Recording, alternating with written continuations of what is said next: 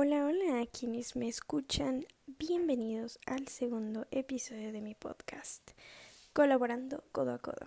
El día de hoy vamos a reflexionar acerca de una TED Talk de el famosísimo Odín Dupeirón. Te lleva por título No fabriques fantasías cuando quieras realidades. Aterrizándolo, por supuesto, a las realidades vividas en codo a codo y mi experiencia personal. En esta ocasión, este reconocido escritor nos invita a evitar las falsas ilusiones, el exceso de pensamiento mágico y el optimismo, porque afectan la realidad en la que nos desenvolvemos y no siempre es útil, por el contrario casi siempre resulta contraproducente.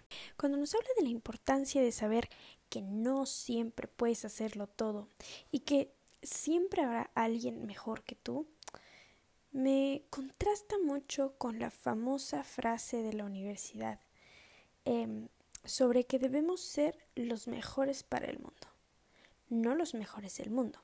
Y verdaderamente, cuando entendemos la diferencia, podemos tener un crecimiento positivo en nuestra forma de pensar, puesto que esto significa que lo más importante es hacer lo que te gusta y hacerlo lo mejor que puedas para siempre servir a los demás.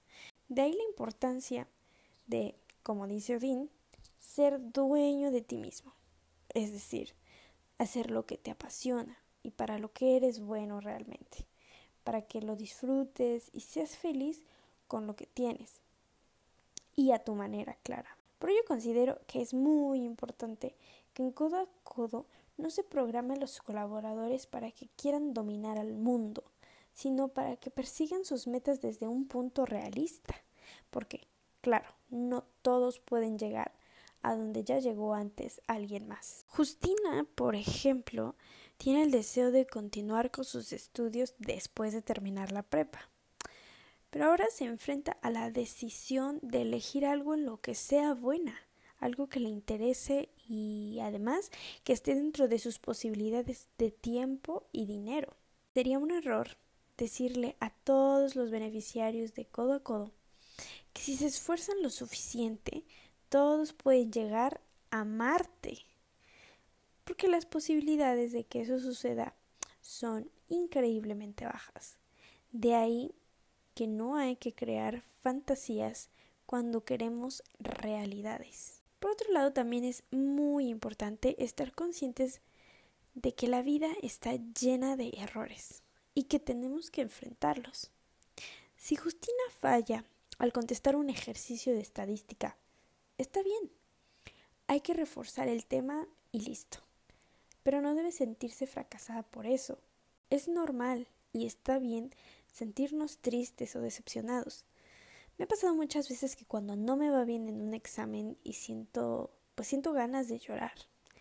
Pero pues comprendo que es parte de mi formación y que siempre podemos tomarnos un momento para respirar. Lo más importante es amarnos y respetarnos. Y creo que codo a codo está llevando muy bien este mensaje a través del acompañamiento que le da a sus miembros. Muchas gracias por escucharme una vez más y nos escuchamos a la próxima.